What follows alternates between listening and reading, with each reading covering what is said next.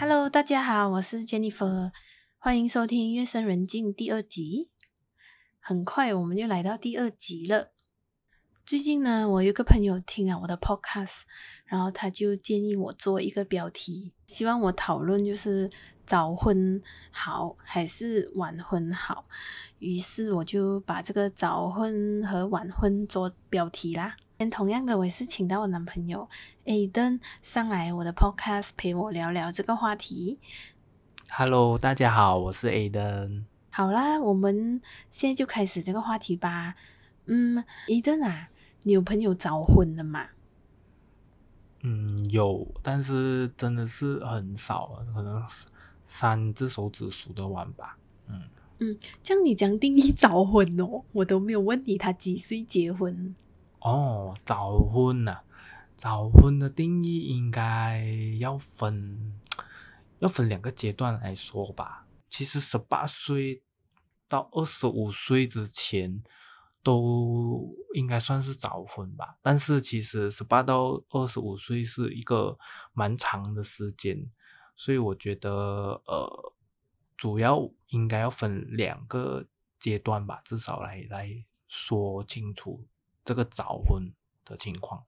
嗯，嗯十八岁到二十五也有两个阶段啊，这样分。嗯，其实基本上，呃，十八岁到二十二岁应该算是一一个阶段吧，然后二十三到二十五就是属于早婚里面的第二个阶段，嗯第二个种类。嗯，为什么嘞？十八岁到二十二岁和二十三岁到二十五岁到底有什么差别？现在我们连早婚都要分两个 part 了啊。嗯，对呀，因为有很明显的不一样，就是十八岁到二十二岁，理应是在呃读着大学或者是上 college 的年纪哦，所以在这个时候结婚的话，基本上等于没有什么机会可以上大学，除嗯。非、呃双方的父母是坚决协助你们两个呃嗯。去啊带好你们这个呃结婚新呃新家庭，因为在嗯。这个时候结早婚的呃年轻人可呃可以说九十九八先都是呃未婚先孕吧，嗯。所以双方父母在这个时候就扮演着非常重要的角色。基本上如果没有他们的支持的话，嗯呃，这对男女应该也没有上大学深造的机会了。就是家人要有条件的协助你就对了。对对对，如果是属于比较小康之家，或者是比较贫寒的家庭的话，嗯那就更不用说了。男女这对年轻男女肯定就是要踏入社会，开始工作，开始要养育自己的这个小孩子，这样子。嗯嗯，好，就是先上车后补票，就是会有这个孩子的方面会令人担心吧。嗯哼嗯哼，对呀对呀，同时间其实也要经历比别人比同龄的经历更多，嗯，辛苦吧，可以说是先苦后甜了，在这方面。嗯，嗯，就当他们生孩子的时候，他们自己也还是孩子。对对对，所以在教育孩子这方面，其实是非常令人担心的。毕竟自己也还没有有真正成熟的呃心智，还有嗯修养等等的。嗯，嗯我觉得女生比较吃亏，就她如果真的是先上车后补票的话，她就不可能去上学啊，她不可能大着肚子去上学。而男生呢就可以咯，他就是可以没有一回事的过他的生活这样子。嗯，所以说其实对男生有没有影响，取决于他们两个，他们两个的那个呃原生家庭的那个富裕程度。如嗯果是经济能力没有很好的家庭，双方都是都这样的话，嗯那么其实男女的压力都非常的大，因为男的开始会要想，呃，经济来源从哪里来，开始要踏入社会工作，开始可能要考虑放弃学业，嗯。至于女性这方面压力，我觉得会是更大的，因为除了要担心同样的问题之外，如果原生家庭不是属于富裕的那一种，还要就是很多情况会依赖夫家那一边，因为你可能怀着呃他们的孙孙子啊，在华人传统上是同夫家会特别的紧张哦。嗯。通常很多时候女方也会呃到夫家那里住了啊，这样子开嗯始在那么小的年纪就要经历呃在别人家生活的那种陌生感。嗯，然后这种压力，我觉得只有两个人才会明白的吧。嗯，其实对，主要也是一个很大的挑战，因为就算女性在这个时候她去到夫家那边生活了，呃，她真的有点不开心，向自己的老公这个年轻的老公倾诉，可能这个年轻的老公也还没到可以给她良好意见，可以开解她的那种嗯嗯嗯，等级，嗯。所以也很可能这个时候吵架会特别的多。嗯。需要的体谅也特别的多，但是嗯。往往很多年轻的男女当然没有办法做得到了，以他们的呃心智，所以很多时候这种年龄早婚的，我们都会看到比较不好、不欢而散的例子比较多。嗯，嗯，我觉得最重要还是千万不要跟生活脱轨。脱轨这方面，对，其实也是一个很大的问题，因为你会发现，呃，当你这么早婚，然后你身边的朋友还在上大学，还在玩乐，还在过着很单纯的日子的时候，但是你已经突然间要嗯面对一个成熟大人的生活啊，嗯这个是其实是也是另外一个很大的挑战。嗯，就是青春结束了。嗯，瞬间结束。嗯好，这样诶，可是我想到，我有几个朋友的妈咪哦，他们样子很年轻诶，可能就是他妈妈很早就生他了，所以现在孩子长大了，跟他妈妈好像姐妹这样。嗯，对对对，其实这个就是我想说，刚才我说，呃，在十八到二十二岁早婚的男女，基本上是先苦后甜的。那么后甜是从哪里来？基本上就是从这个呃到他们三四十岁的时候，他们会发现，嗯孩子很大了，嗯。已经已经是十七八岁了。嗯。他们也开始呃，没有比起他们自己同龄的朋友，嗯。四十岁，他们会觉得，哎，怎么我突然间呃轻，好像可以轻松过我同龄的朋友那么多，嗯，这样子嗯，嗯，也是有好处，可是要在 二十年之后。对，主要对呀、父母肯定是在孩子长大有独立的生存能力过后，才会感觉到比较轻松一点，这样子，嗯嗯好，所以熬一熬就过去了啦，孩子很快就长大了。嗯，对，这些也是呃，如果你今天你是十八到二十二岁已经结婚的人士的话，呃，也希望可以鼓励到你们这样子。嗯我们讲回现在，如果十八岁到二十二岁的孩子，他们呃怀有孩子，然后跟父母讲要结婚，你觉得当时候他们的父母会有什么感受？我觉得父母肯定也会在呃跟你开个会吧，跟你开个 meeting 过后，然后他们再关上房门，他们两夫妻也会再开多另外一个 meeting，因为主要所谓的开会，其实主要就是他们身为父母也是要去呃商量嗯。怎样为孩子筹谋，因为父母永远都是在扮演这个角色，嗯。哦，因为尤其是这个时候，如果孩子在十八到二十二岁就跟你讲，哦，我我我跟我女朋友呃有有小孩子了，怀孕了这样子，嗯。身为父母，其实他们看回他们自己，也可能是一个四十到四十五岁左右的年纪，嗯。他们的父母，嗯。所以这个时候其实是人生中负债最高的时候。嗯讲讲哎，因为很多时候在这个年龄生活的人士的父母，他们还没有供完他们的呃房屋，嗯。还没有供完他们的车，嗯。然后呃孩子的教育也还没有真正的呃供完这样子，嗯很可能这个呃十八到二十二岁这个孩子还有弟妹嘞，嗯，这样教育费还是要兼顾，所以其实父母在经济压力上并没有很轻松。嗯，所以以这个时候，如果你说哦，你跟你的小女朋友哦有孩子了，那么父母当然是会有很大的压力的。在我看来，在这个年纪的孩子们还是要三思而后行啦，不管做什么事情。你的呢？这样二十三到二十五岁结婚也算是早婚咩？这么我听起来好像刚刚好诶，二十三岁到二十五岁，尤其是二十五岁，对我们女生来讲，明明就是一个梦寐以求的年龄，就刚刚好啊，这样子。嗯，为什么我会，我还是会把二十三到二十五岁结婚的人归类为早婚呢？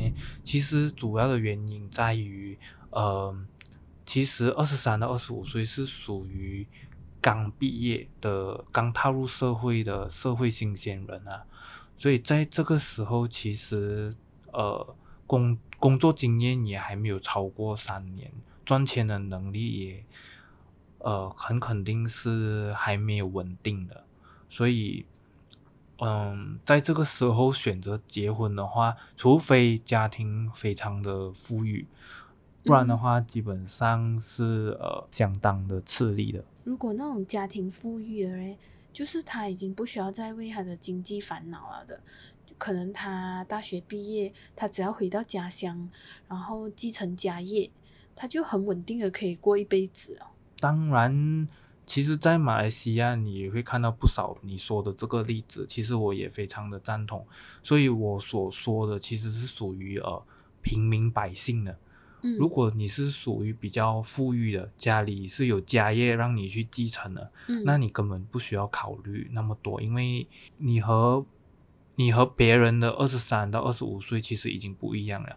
你可能是已经呃来上这个大学的时候，已经是为了啊、呃、你你你父母的那个那盘生意，你是等着去继承的。那么你的人生的道路基本上跟大部分人是不一样的嘛，所以当然是比较不需要考虑那么多啦。嗯嗯嗯嗯，就鼓励你早婚呐、嗯，父母也会特别开心。如果你说啊，你二十三到二十五岁就结婚的话，啊他们嗯就可以准备好抱孙了。嗯，父母有私心。嗯，这样子，对对对，嗯，你觉得二十三岁到二十五岁结婚还有什么问题？赚钱的能力还没有稳定，工作还没有稳定，然后其实还有一个问题就是，二十三到二十五岁，由于你是刚踏入社会的初初几年，所以你的思维上，尤其是消费方面的思想，嗯是比较容易走歪路的。比如嗯说，当你有了呃一份稳定的收入过后，你才嗯二十三岁，嗯那么你很可能就会在二十四岁获得你呃申请到呃人生中的第一张信用卡。嗯，可以买想要的东西。对对对，在这里其实就会往往犯上这种呃过度使用信用卡啊、先花未来钱啊这种情况。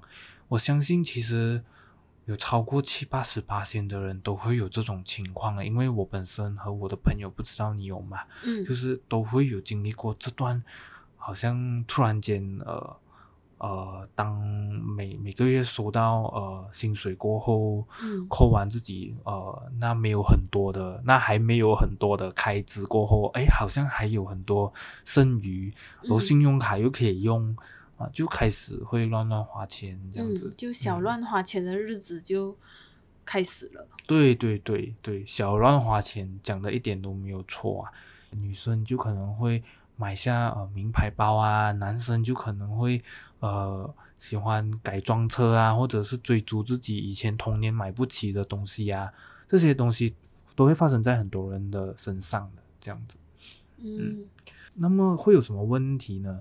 就会导致，如果你在这个年龄结婚的话，基本上是没有什么储蓄的。嗯就算你没有刚才我所说的那种小乱花钱的日子，你的储蓄也不会多。所以嗯在这个时候，如果你需要花上整几几几万块嘛，呃，去结婚，甚至是呃生小孩等等的事情要面对的时候，你很可能是储蓄一下子花光，也很可能还有一一部分要依赖父母，嗯，这样子，嗯。可是这个时候依赖父母，父母我觉得他们也愿意吧，因为他们有私心，他们要抱孙。嗯，他们也比较愿意得起讲讲，因为我刚才已经有讲了，就是十八到二十二岁，嗯你未婚先孕，你父母也会很大压力，因为他们也有他们的负债，他们也还没有很老，他们也还在努力中。嗯但是到你已经二十三到二十五岁，你结婚的话，你告诉你父母哦，我女朋友或者是哦啊、我怀孕了什么之类的，啊呃，父母会比较不会那么大压力，不会那么大的惊讶。怎么嘞？主要当然是因为他们的年纪已经大多数都接近五在五十岁左右了，基嗯本上所以父母也是二十五岁结婚咯。嗯，你可以对啊，因为我们这代呃九十后、零零后的，你可以看我们的父母，基本上都是在二十五到三十岁左右这段时间生生下我们的，所以在在我们二十三到二十五岁结婚的话，我们的父母基本上也是在四十八到五十三左右的这个年龄，不知道你有发现吗？啊，嗯，有诶，我发现身边的几个朋友都是这样子。嗯，对对，所以在四十八到五十三岁，孩子结婚，父母听上去也比较呃没有那么大的压力，也比较放心，毕竟孩子是真的大了。然后，就算孩子需要到你的帮帮忙，需要到你的钱等等，呃，嗯你都你都比较没有那么大的压力，因为在这个年龄，四十八到五十三岁，基本上负债方面已经会慢慢呃减少了吧？减少。对对对，可能屋子也开始供完，车也是供完。我也没有什么所求了。嗯，对对对，反而他们也会更开心的迎接啊，你你即将生给他们的孙子啊，这样子。嗯。嗯，好。诶，听你这样讲哦，二十三岁到二十五岁的早婚哦，感觉上比较安心吧，结到 算是比较安心的早婚。对对对，但是呃，在这里也要稍微再讲多一个，无论你是十八到二十二岁，还是二十三到二十五岁的年轻人，只要你们在这段时间结婚的话，嗯，基本上压力都不会小。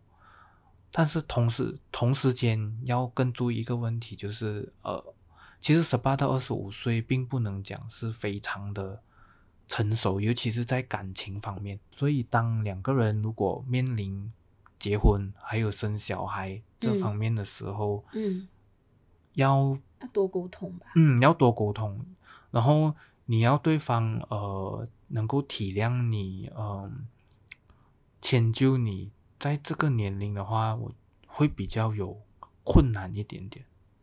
嗯，就磨合期，磨合会比较多，对，磨合的会比较激烈。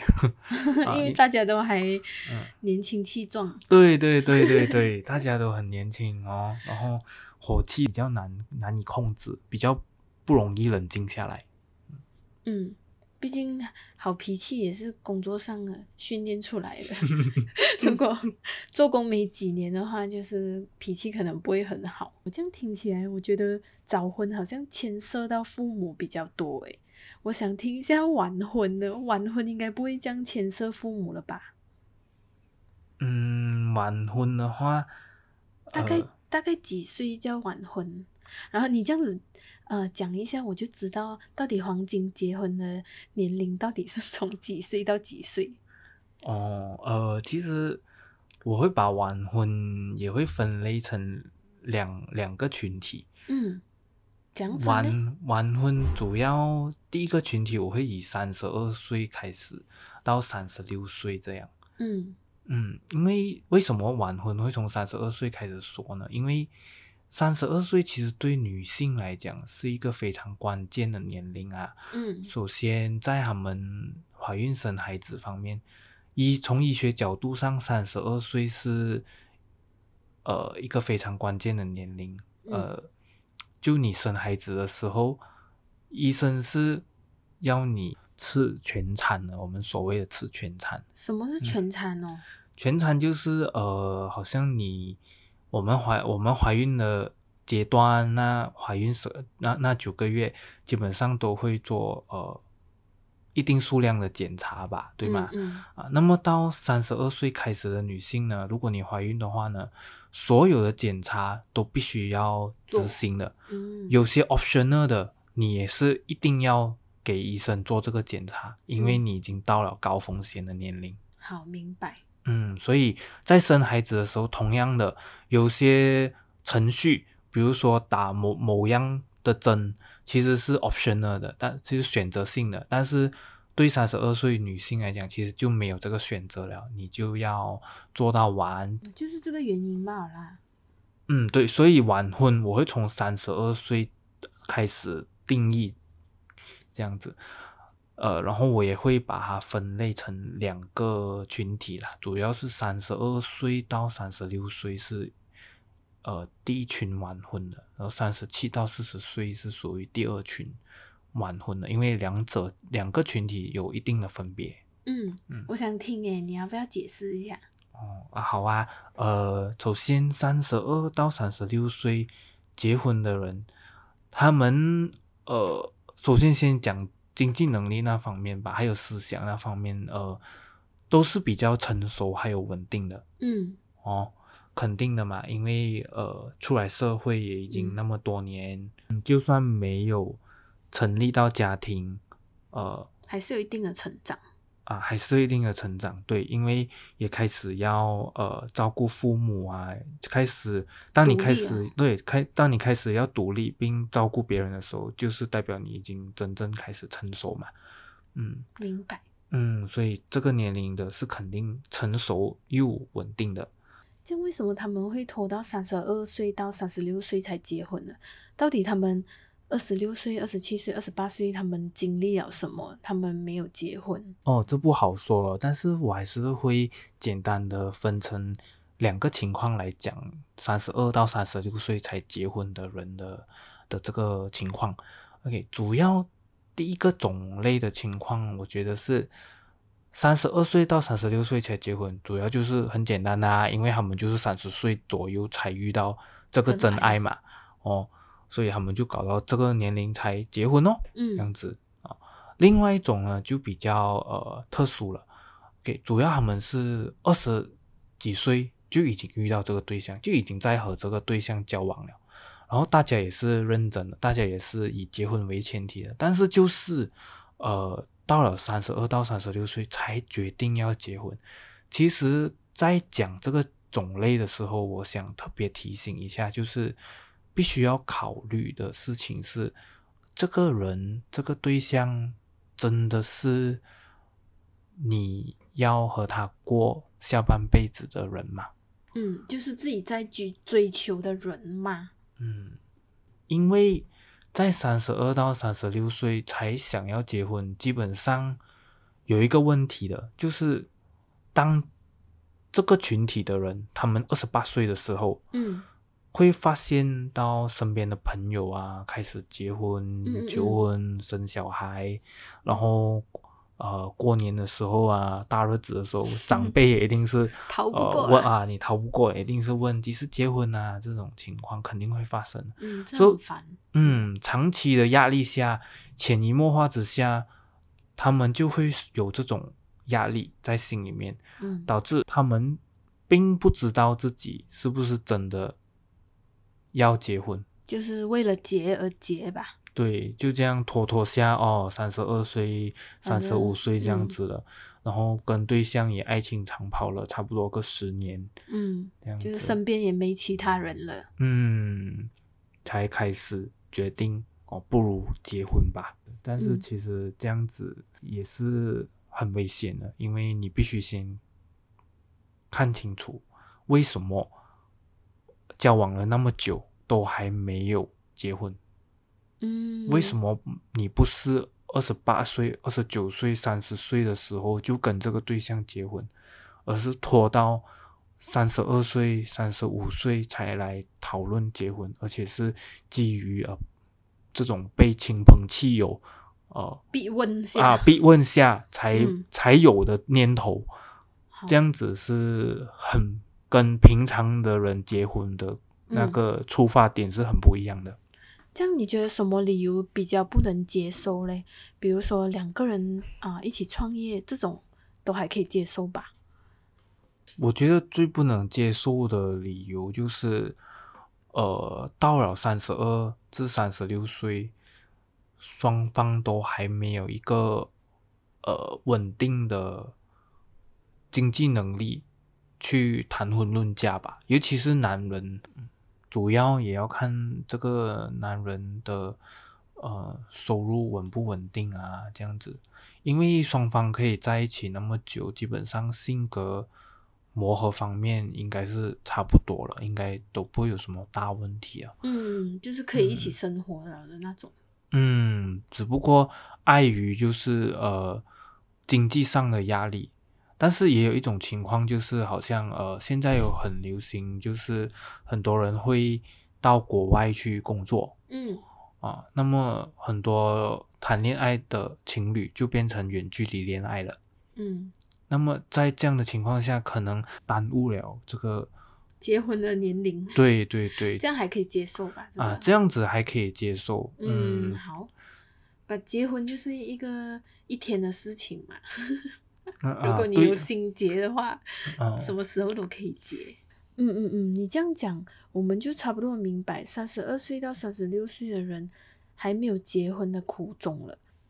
诶，邓啊，这样你觉得三十二岁到三十六岁这年龄的人，他们要怎样确定结婚是他们自己想要走的路？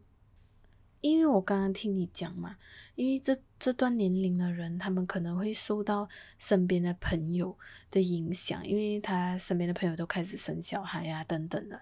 这样，他在这个年龄，当然他要有一个呃结婚的理由去结婚吧。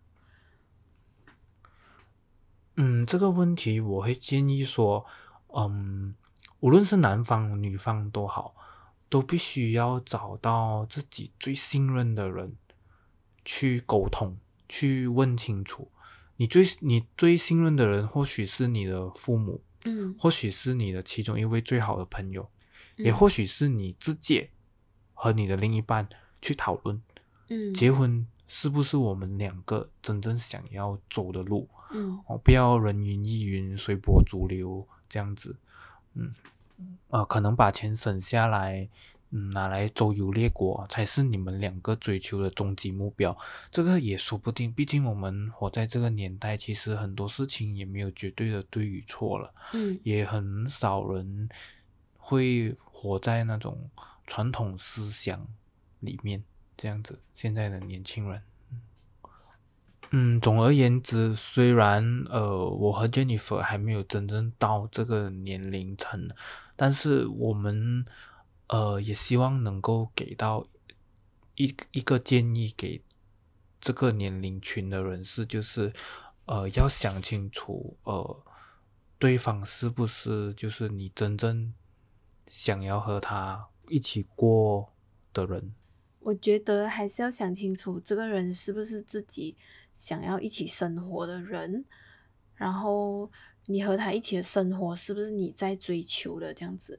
因为毕竟结婚也只是一两天的事情，然后结完婚就要回归生活了的。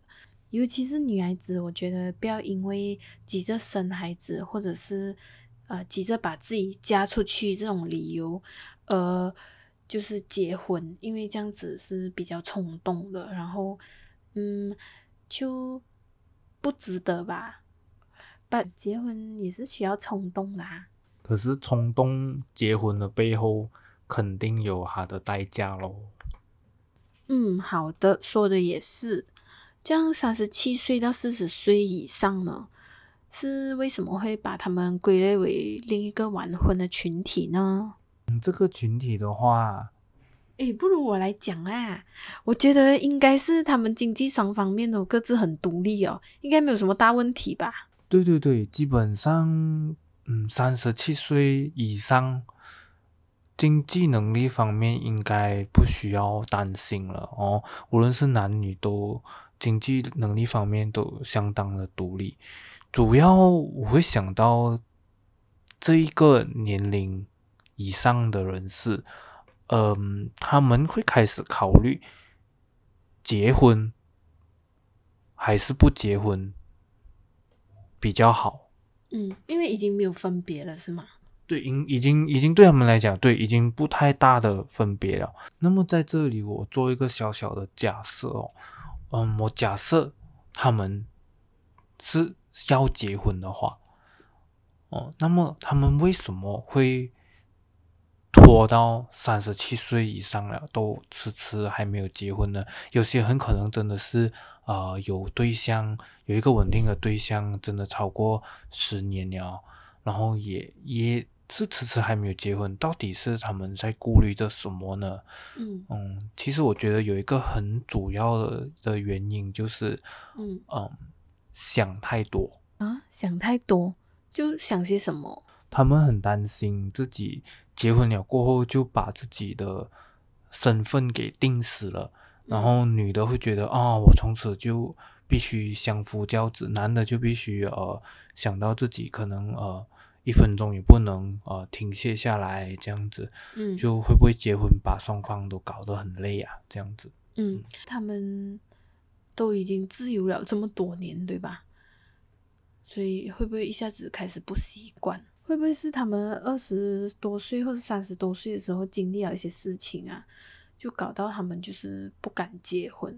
总而言之，就是会拖到这个年纪，想结婚又还没结婚的，主要都是因为想太多吧。主要就是担心，呃，结婚过后，呃，带来的那个未来的生活，嗯，怕不是自己想象的嘛那么美好。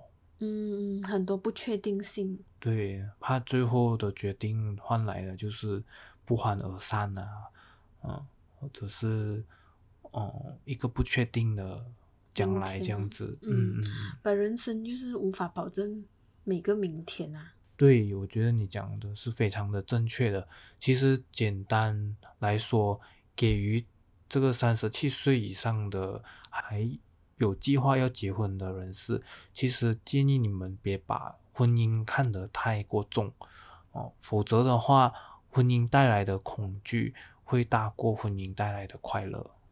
嗯嗯，我突然想起，我最近遇到一个四十一岁的朋友，然后他跟我提起，他以前拍拖了十年以上，然后到最后还是。就是不欢而散哦，跟那个另一半，然后她是女生，然后看她现在也是不打算再结婚了的。嗯，我觉得只要找一个呃有所期盼的人，然后价值观相同、人生观也相符的人在一起，我觉得就可以了吧。对对对。那我稍微离题一下，如果我选择不结婚。不早婚也不迟婚，我选择一个人过日子，你觉得会幸福吗？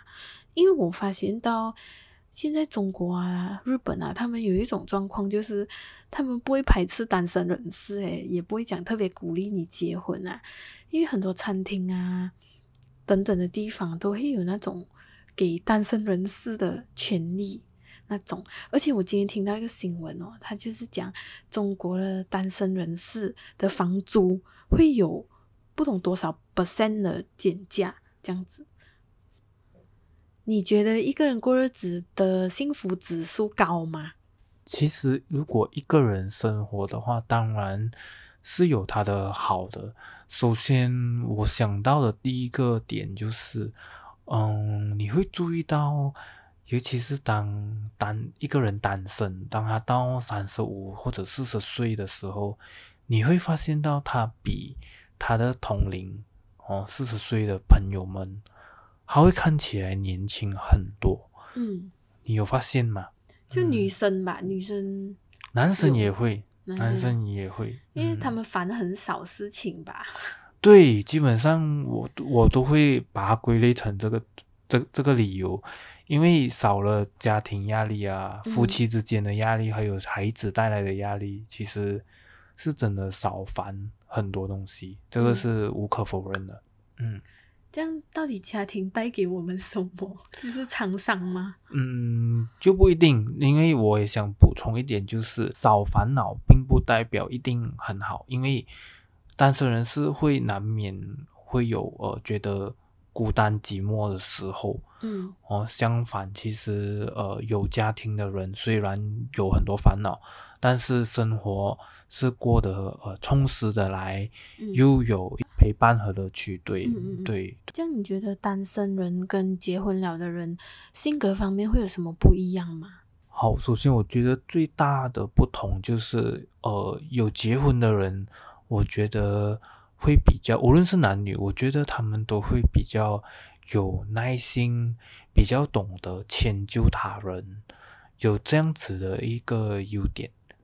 嗯，至于单身人士的话，可能是因为他们长期过着一个人的生活的关系，他们做处理起事情来，什么都是哦独来独往啊，或者有点我行我素的，变成长期下来呢，其实在我们表达意见的时候会比较呃主观，呃自我中心，然后也会比较缺乏耐心，就比较不习惯等人嘛，因为他平时是一个人生活的嘛，所以在迁就人啊、的那份耐心上，是比起有结婚的人是比较呃逊色一点的。嗯，就比较自我中心吧。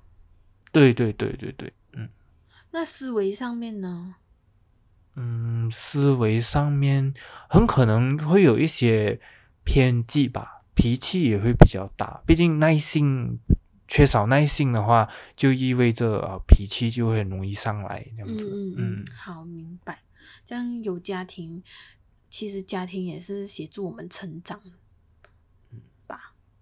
对对对，可是单身的人哦，我觉得他们比较有时间跟经济能力去讲究自己的生活品质，然后把生活更过得更有质感，这样子。好的，那我们今晚也聊到差不多了，希望我们今晚聊的观点有帮助到大家哦。